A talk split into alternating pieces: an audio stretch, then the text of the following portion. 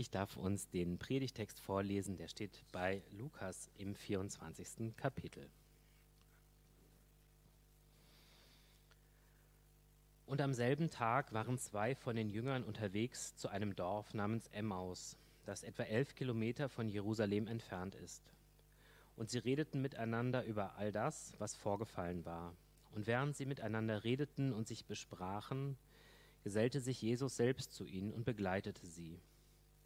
Doch ihre Augen waren gehalten, so dass sie ihn nicht erkannten. Er aber sagte zu ihnen, was sind das für Worte, die ihr da unterwegs miteinander wechselt? Da blieben sie mit düsterer Miene stehen. Der eine aber, mit Namen Kleopas, antwortete ihm, Du bist wohl der Einzige, der sich in Jerusalem aufhält und nicht erfahren hat, was sich in diesen Tagen dort zugetragen hat. Und er sagte zu ihnen, Was denn? Sie sagten zu ihm, das mit dem Jesus von Nazareth, der ein Prophet war, mächtig in Tat und Wort vor Gott und dem ganzen Volk. Und wie unsere hohen Priester und führenden Männer ihn ausgeliefert haben, damit er zum Tode verurteilt würde, und wie sie ihn gekreuzigt haben. Wir aber hofften, er sei es, der Israel erlösen werde. Doch jetzt ist es schon drei Tage her, seit dies geschehen ist. Und dann haben wir uns noch einige und dann haben uns noch einige Frauen, die zu uns gehörten, in Schrecken versetzt. Sie waren früh morgens am Grab und als sie den Leib nicht fanden, kamen sie und sagten, sie hätten gar eine Erscheinung von Engeln gehabt, die gesagt hätten, dass er lebt. Da gingen einige von uns zum Grab und fanden es so, wie die Frauen gesagt hatten. Ihn aber haben sie nicht gesehen. Da sagte er zu ihnen, ihr Unverständigen und im Herz zu träge, an alles zu glauben, was die Propheten geredet haben. Musste der Messias nicht solches erleiden und so in seine Herrlichkeit eingehen? Und er fing an bei Mose und allen Propheten und legte ihnen aus, was in allen Schriften über ihn steht. Und sie näherten sich dem Dorf, wohin sie unterwegs waren, und er tat so, als wolle er weitergehen. Doch sie bedrängten ihn und sagten, Bleibe bei uns, es ist schon gegen Abend und der Tag hat sich geneigt. Und er ging hinein und blieb bei ihnen. Und als er sich mit ihnen zu Tisch gesetzt hatte, nahm er das Brot, dankte Gott dafür, brach es in Stück und gab es ihnen. Da wurden ihnen die Augen aufgetan und sie erkannten ihn. Und im selben Augenblick war er nicht mehr zu sehen. Und sie sagten zueinander, brannte uns nicht unser Herz, als er unterwegs mit uns redete als er uns die Schriften aufschloss. Und noch zur selben Stunde standen sie auf und kehrten nach Jerusalem zurück. Ich bete noch zu Beginn der Predigt.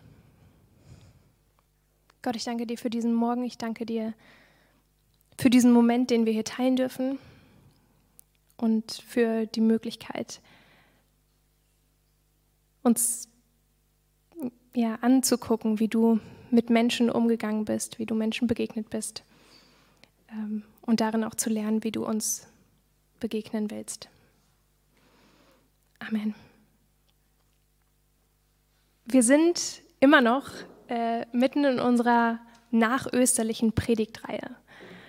Wir haben dieses Jahr nach Ostern äh, uns überlegt, oder ein paar aus unserer Gemeinde haben sich überlegt, ähm, dass wir mit Ostern nicht die ganze Osterzeit abschließen wollen, sondern uns danach Zeit nehmen wollen, wirklich mal reinzugucken, was ist eigentlich passiert in den ersten Begegnungen danach. Was war eigentlich mit den Menschen, die das damals erlebt haben und wie sind sie mit dieser krassen Situation umgegangen und wie begegnet Jesus ihnen?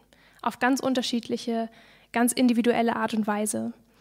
Ähm, und wir wünschen uns, dass wir ja durch die Beschäftigung mit diesen Texten mehr verstehen, wie wir mit unseren eigenen Fragen und auch mit unseren eigenen Krisen in unserem Leben umgehen können und was vielleicht Gottes Einladung an uns da ist, damit umzugehen. Und heute beschäftigen wir uns mit äh, dieser etwas längeren Geschichte, ähm, die gerade vorgelesen wurde. Die Geschichte, die der Evangelist Lukas hier aufgeschrieben hat und die von zwei Männern erzählt, die tief enttäuscht sind, die durch das, was irgendwie die Tage davor passiert ist, durch Jesus Tod und ähm, alles, was damit zusammenhing, einfach so entmutigt und resigniert sind, dass sie keinen Bock mehr haben und sich ähm, davon machen, die in einer Situation sind, wo alles, was sie geglaubt haben, irgendwie in Schutt und Asche liegt. Und diese Männer können oder wollen einfach nicht mehr da bleiben an diesem Ort, in dieser Gemeinschaft, die so viel Hoffnung für sie bedeutet hat und wo jetzt irgendwie alles, alles in Trümmern liegt. Enttäuschung. In den letzten Wochen ging es um Trauer, um Zweifel und heute geht es um Enttäuschung und die Frage, was Ostern für Menschen bedeutet, die enttäuscht sind. Die enttäuscht wurden in ihren Hoffnungen und in ihrem Vertrauen auf Gott, die irgendwie die Welt nicht mehr verstehen, die nicht mehr weiter wissen und nicht mehr weitergehen können oder wollen auf dem Weg, den sie vorher gegangen sind. Und irgendwie ist das ein allgegenwärtiges Thema, immer mal wieder in meinem Leben, in eurem Leben vielleicht auch. Und trotzdem war ich letzte Woche irgendwann an dem Punkt, dass ich Joe eine Nachricht geschrieben habe und gesagt habe, Joe, worüber, worüber predige ich eigentlich da? Worum soll das hier eigentlich gehen? Äh, was, ist, was ist die Frage und ist das tatsächlich irgendwie ähm, eine Frage, weil ich mich gefragt habe, ob dieser Text tatsächlich an Menschen gerichtet ist, die sonntags in den Gottesdienst gehen? ob das überhaupt eine Frage ist, die in der Kirche gestellt wird. Und versteht mich nicht falsch, es geht nicht darum, dass ich nicht glaube, dass wir alle Enttäuschung kennen ähm, oder dass wir Phasen oder Momente in unserem Leben haben, wo wir die Welt nicht mehr verstehen und Gott nicht mehr verstehen. Ähm, ich bin mir sicher, dass es zumindest eine Person in diesem Raum gibt, die gerade im letzten Jahr an ganz vielen Punkten nicht mehr weiß, was eigentlich die Welt ist und wer eigentlich Gott ist, das bin ich. Und irgendwie an ganz vielen Punkten ich grundlegende Dinge in Frage stelle und mich mit Fragen beschäftige wie, was bringt eigentlich Gebet? Wozu lese ich eigentlich in der Bibel? Hat das tatsächlich was mit meinem Leben zu tun? Emotions, hello. Ähm, und ich gehe davon aus, wenn die Person, die auf der Bühne steht und eine Predigt hält, sich mit solchen Fragen beschäftigt, mal mehr, mal weniger, dass wahrscheinlich auch noch andere Leute hier sind oder im Stream sind, die vielleicht doch auch ähnliche Fragen haben. Aber in dieser ganzen Enttäuschung und in der Wut, die ich in mir selber spüre und in den Punkten, in denen ich einfach mutlos bin, habe ich festgestellt, oder habe ich mich trotzdem gefragt, zu wem ich predige, weil ich in diesen Punkten gerade eigentlich nicht damit zu Gott gehen will. Weil es Punkte gibt, bei denen ich überall sonst nach Antworten suche, aber nicht mehr in der Bibel. Und weil es einfach Themen gibt, die ich sehr gut zu Hause lassen kann, wenn ich in Gottesdienst gehe.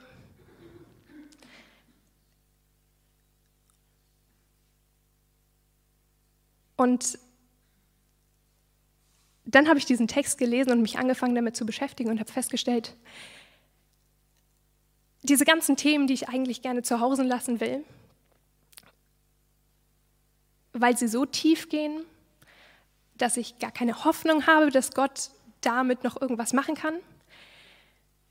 Das ist eigentlich genau die Geschichte, die hier erzählt wird von diesen Männern.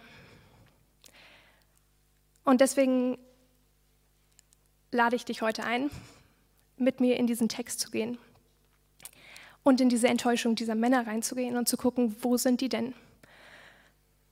Was macht das mit ihnen? Und wie geht Gott damit eigentlich um? Wie geht Jesus in dieser Situation ganz konkret damit um? Und vielleicht ja, kann dieser Text und die Betrachtung von der Geschichte dieser zwei Männer für dich Trost sein oder Hoffnung oder irgendwie eine Perspektive. Ähm, diesen Themen wieder neu zu begegnen. Und vielleicht geht es dir richtig gut und äh, du hast aktuell gerade nicht solche Themen. Dann hoffe ich, dass meine Worte und diese Geschichte dir eine Inspiration sein können im Umgang mit Menschen in deiner Umgebung, die vielleicht an Punkten gerade kämpfen, hadern, keinen Bock mehr haben, sich damit auseinanderzusetzen, die in Enttäuschung und Schmerz sind weil ich glaube, dass die Art und Weise, wie Jesus hier umgeht, ganz viel Freisetzendes ähm, haben kann.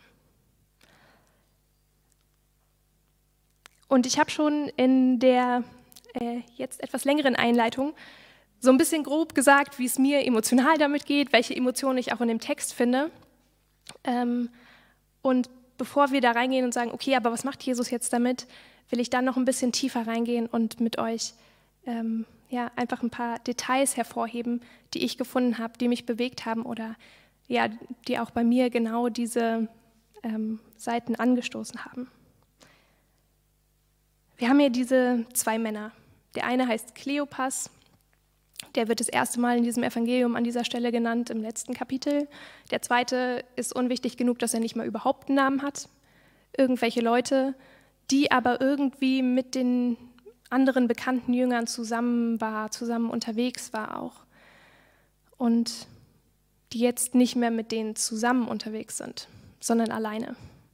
Ähm, sie sind auf dem Weg weg von Jerusalem.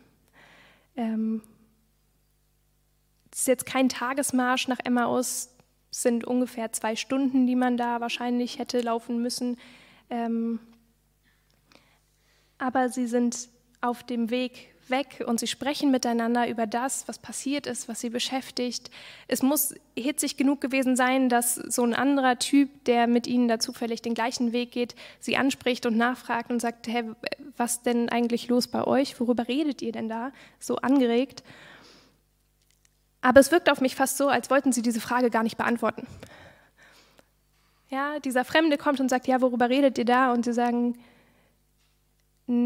also bist du der Einzige, also willst du uns jetzt wirklich erzählen, du weißt nicht, worum es geht oder was? So. Kann es wirklich sein, dass du, der du ja auch gerade hier warst, nicht aus den drei Wortfetzen, die du mitgekriegt hast, die erschließen kannst, worüber wir reden? Und der Fremde sagt, nee, äh, sag doch mal. Und erst nach dieser wiederholten Anfrage fangen sie an, davon zu sprechen, worum es geht und erklären, versuchen mal zu formulieren, was eigentlich gerade das, das ist, was sie beschäftigt. Und sagen, ja, da war dieser, dieser Prophet, dieser große Prophet auch, der ist halt jetzt tot und wir, wir haben uns geirrt, weil wir dachten eigentlich, er wäre mehr als ein Prophet. Wir dachten eigentlich, er wäre der versprochene Erlöser. Aber wir haben uns da wohl geirrt, er ist, er ist tot. Und als ob das noch nicht reicht, sind auch noch so ein paar Frauen aus unserer Clique heute Morgen zum Grab und dabei fast verrückt geworden, kamen dann zurück, haben irgendwelche Stories erzählt von Engeln und dass Jesus nicht mehr da wäre und auferstanden ist und wie auch immer. Und es sind dann sogar noch mal auch Männer aus unserer Gruppe dahingegangen und haben da auch festgestellt, okay, das Grab ist leer, aber Jesus war nicht da. Also ja, es sind ein paar Sachen passiert, ja, das beschäftigt uns. Was sollen wir sagen?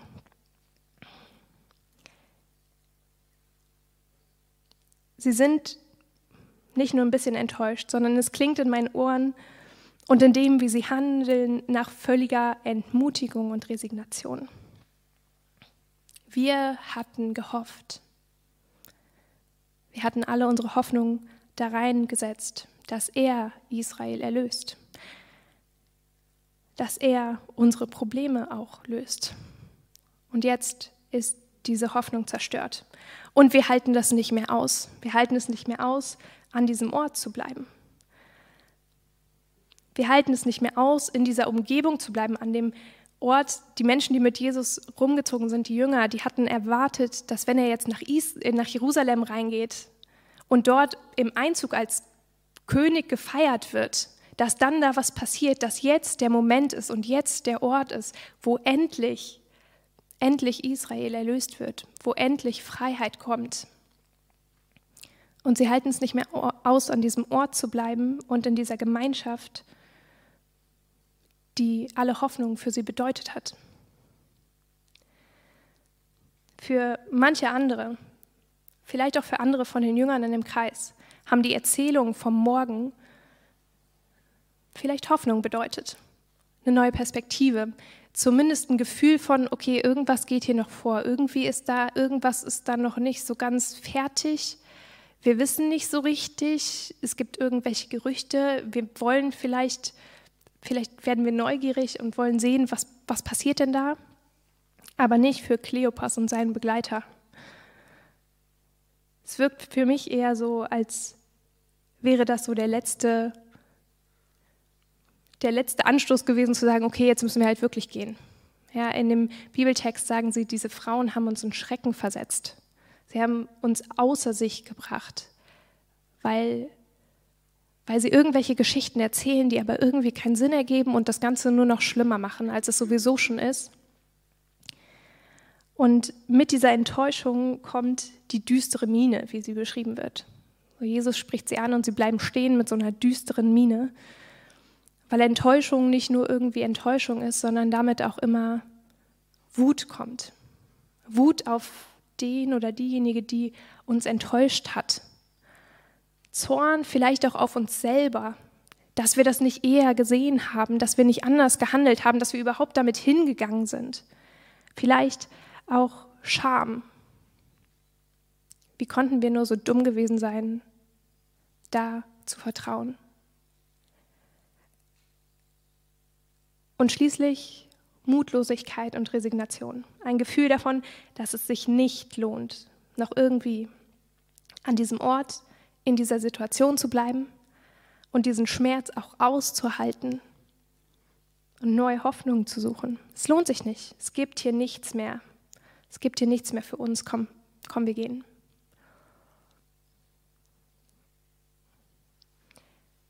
Wie kann und wie soll man Menschen begegnen oder auch sich selber? Wie, wie soll man mit Menschen umgehen, wenn da alle Bereitschaft zur Kooperation irgendwie weg ist? Wenn da gar keine Bereitschaft mehr da ist, irgendwie da zu bleiben. Wenn das einzige, die einzige Art und Weise, wie man mit diesem Thema noch in Berührung kommen kann, Wut und Schmerz ist.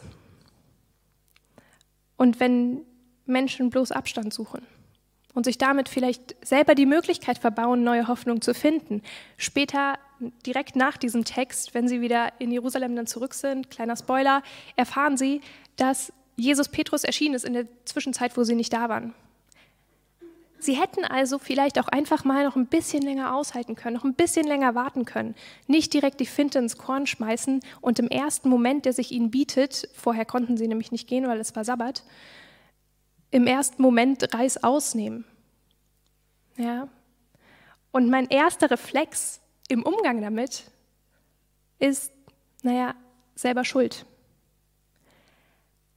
Selber schuld, denn wie Sie ja richtig festgestellt haben, haben Sie da wohl irgendetwas falsch verstanden. Ja? Enttäuschung ist auch immer Täuschung, also wenn Sie darauf reinfallen, sorry, aber selber schuld.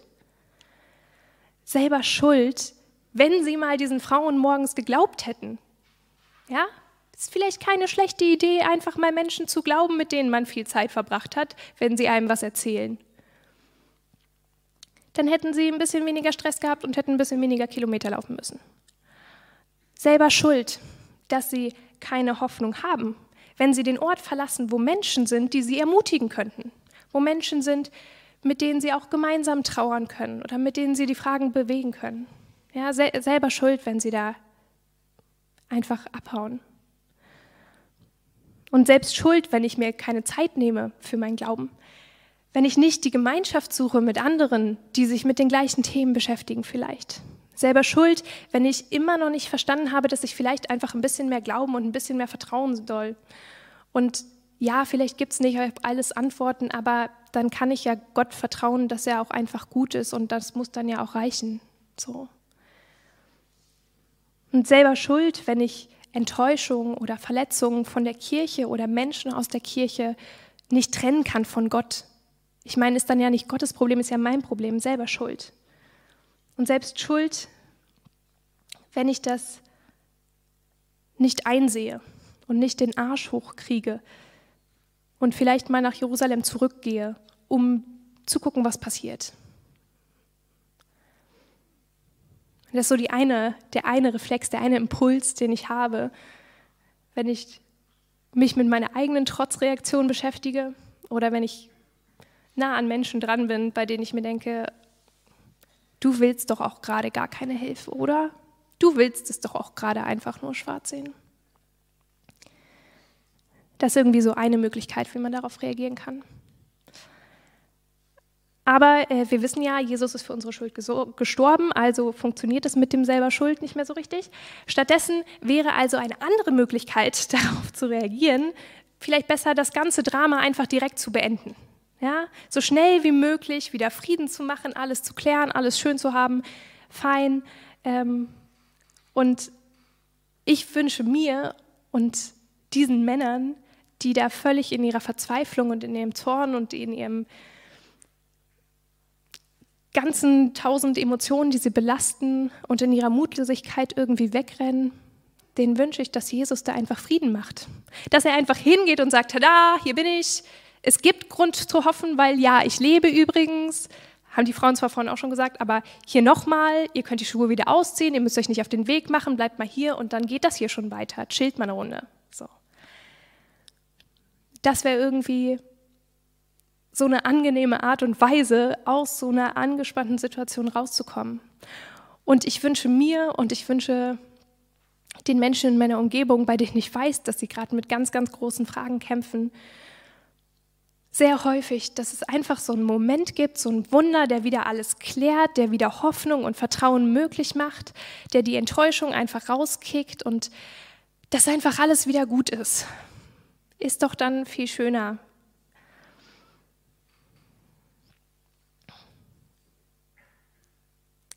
Aber wenn wir in diesen Text gucken, sehen wir, dass Jesus weder das eine macht noch das andere.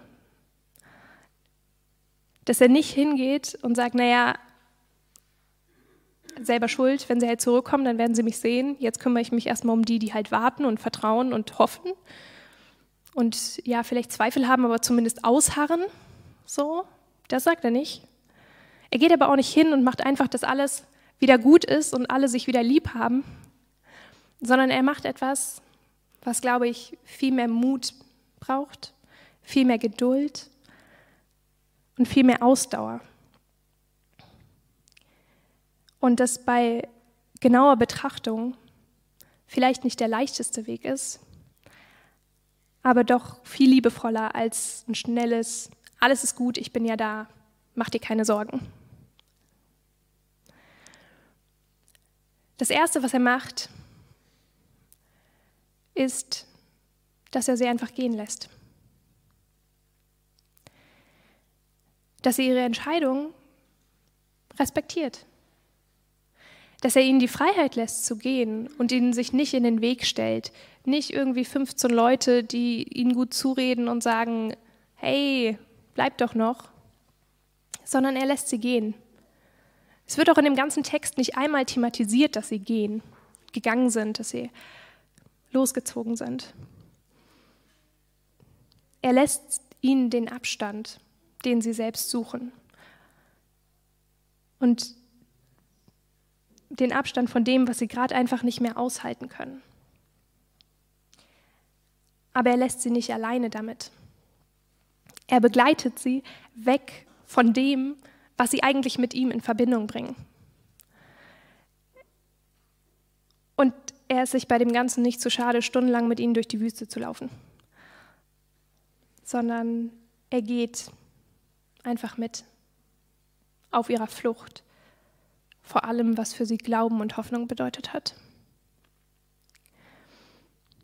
Aber nicht nur das, sondern er fordert sie auch, er fordert sie heraus, weil er ihre Enttäuschung wirklich ernst nimmt. Ihre Fragen und ihre Täuschung. Er sagt nicht, okay, das ist alles jetzt nicht wichtig, ich bin da jetzt, macht euch mal keine Gedanken mehr, sondern er fragt nach ihren Gedanken. Er fordert sie heraus, nicht nur ihren Emotionen Luft zu machen, sondern das mal auszusprechen, was sie eigentlich denken, was sie eigentlich bewegt, das mal zu formulieren, er hört ihnen zu. Und dann hilft er ihnen zu sortieren, worin eigentlich die Täuschung lag und wie vielleicht eine andere Perspektive sein kann. In dem kleinen Gespräch, was da erzählt wird, also relativ viel von dem Gesamtgespräch kriegen wir ja gar nicht mit, aber so dieser erste Absatz macht sehr deutlich, wie Jesus die Interpretation der Jünger ähm, oder ihre das aufnimmt, was sie selber erzählen und ihnen hilft, es in ein anderes Licht zu rücken. Ja, die Jünger sagen, wir dachten, er sei der Erlöser, aber weil er gestorben ist, kann er das nicht sein, er muss nur ein Prophet sein. Und Jesus antwortet mit, der Erlöser, Christus, muss doch leiden. Das heißt, vielleicht lag eure Täuschung gar nicht darin, dass ihr ihm geglaubt habt, wer er ist, sondern in eurer Interpretation, was genau das bedeutet und wie das praktisch aussieht. Vielleicht war gar nicht eure Grundannahme falsch, sondern nur ein Schritt irgendwann später. Und dann nimmt er sich zwei Stunden Zeit, mit ihnen ganz, ganz viele Sachen durchzusprechen und zu bewegen und ihnen zu helfen, neue Perspektiven zu finden auf ihre Fragen, auf die Dinge, die sie nicht verstehen, auf ihre Wünsche und Träume sicherlich auch.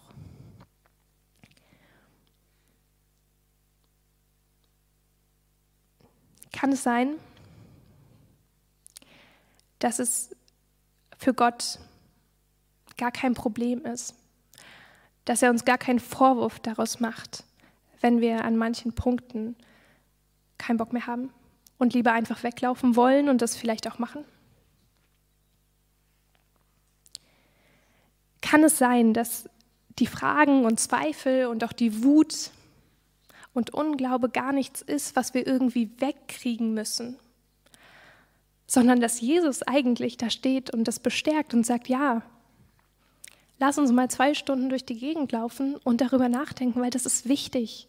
Das, was dir wichtig ist, das, was dir auch Schmerzen macht, das, was für dich nicht zusammenpasst, das ist wichtig genug, dass wir darüber erstmal reden, dass wir dem Zeit geben, dass wir das bewegen. Gib dich nicht mit halben Antworten zufrieden. Kann es sein, dass Gott vielleicht an ganz anderen Orten und auf ganz andere Art und Weise zu uns sprich, sprechen will, so wie Jesus, als er mit den Jüngern zusammen war, die ihn nicht dort erwartet haben. Ihn nicht und nicht dort. Aber Jesus einfach mit ihnen zusammen weggelaufen ist und der ihnen beim Weglaufen geholfen hat, Gott und die Welt neu zu verstehen.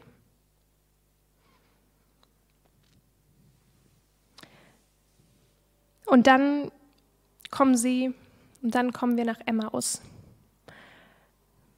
Es gibt ein paar neue Antworten. Ein bisschen was ist neu verstanden. Und Jesus tut so, als wollte er weitergehen. Er drängt sich nicht auf. Er gibt die Freiheit, dann auch einfach zu sagen, die Jünger hätten auch sagen können, okay, danke für die Inputs.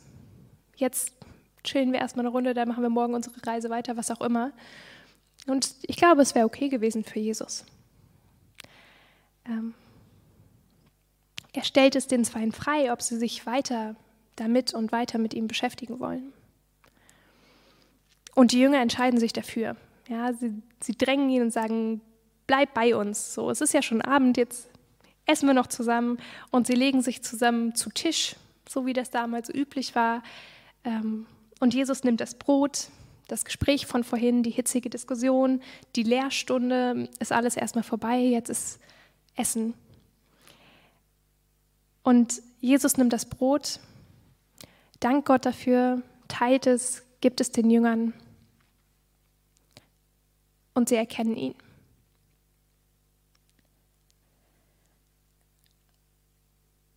Und wir wissen nicht, warum sie ihn vorher nicht erkannt haben. Ob das daran lag, dass sein Körper sich verändert hat nach der Auferstehung oder daran, dass sie einfach nicht mit ihm gerechnet haben oder dass es tatsächlich so eine Art göttliche Maskerade war, wissen wir nicht, steht da nicht explizit irgendwie ganz im Detail, wie das jetzt funktioniert hat.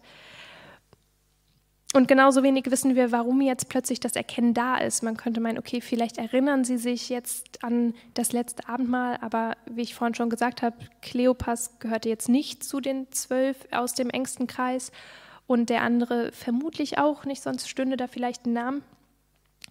Ähm und trotzdem ist das der entscheidende Moment. Und ich glaube, nicht nur für die Jünger ist das der entscheidende Moment, sondern auch für uns kann es der entscheidende Moment sein. Denn nicht alles Wissen, nicht das Verstehen der Welt öffnet den Jüngern die Augen, und öffnet ihnen die Augen dafür, dass Jesus jetzt da ist, sondern er selbst tut es. In dem Moment, in dem er das Brot teilt.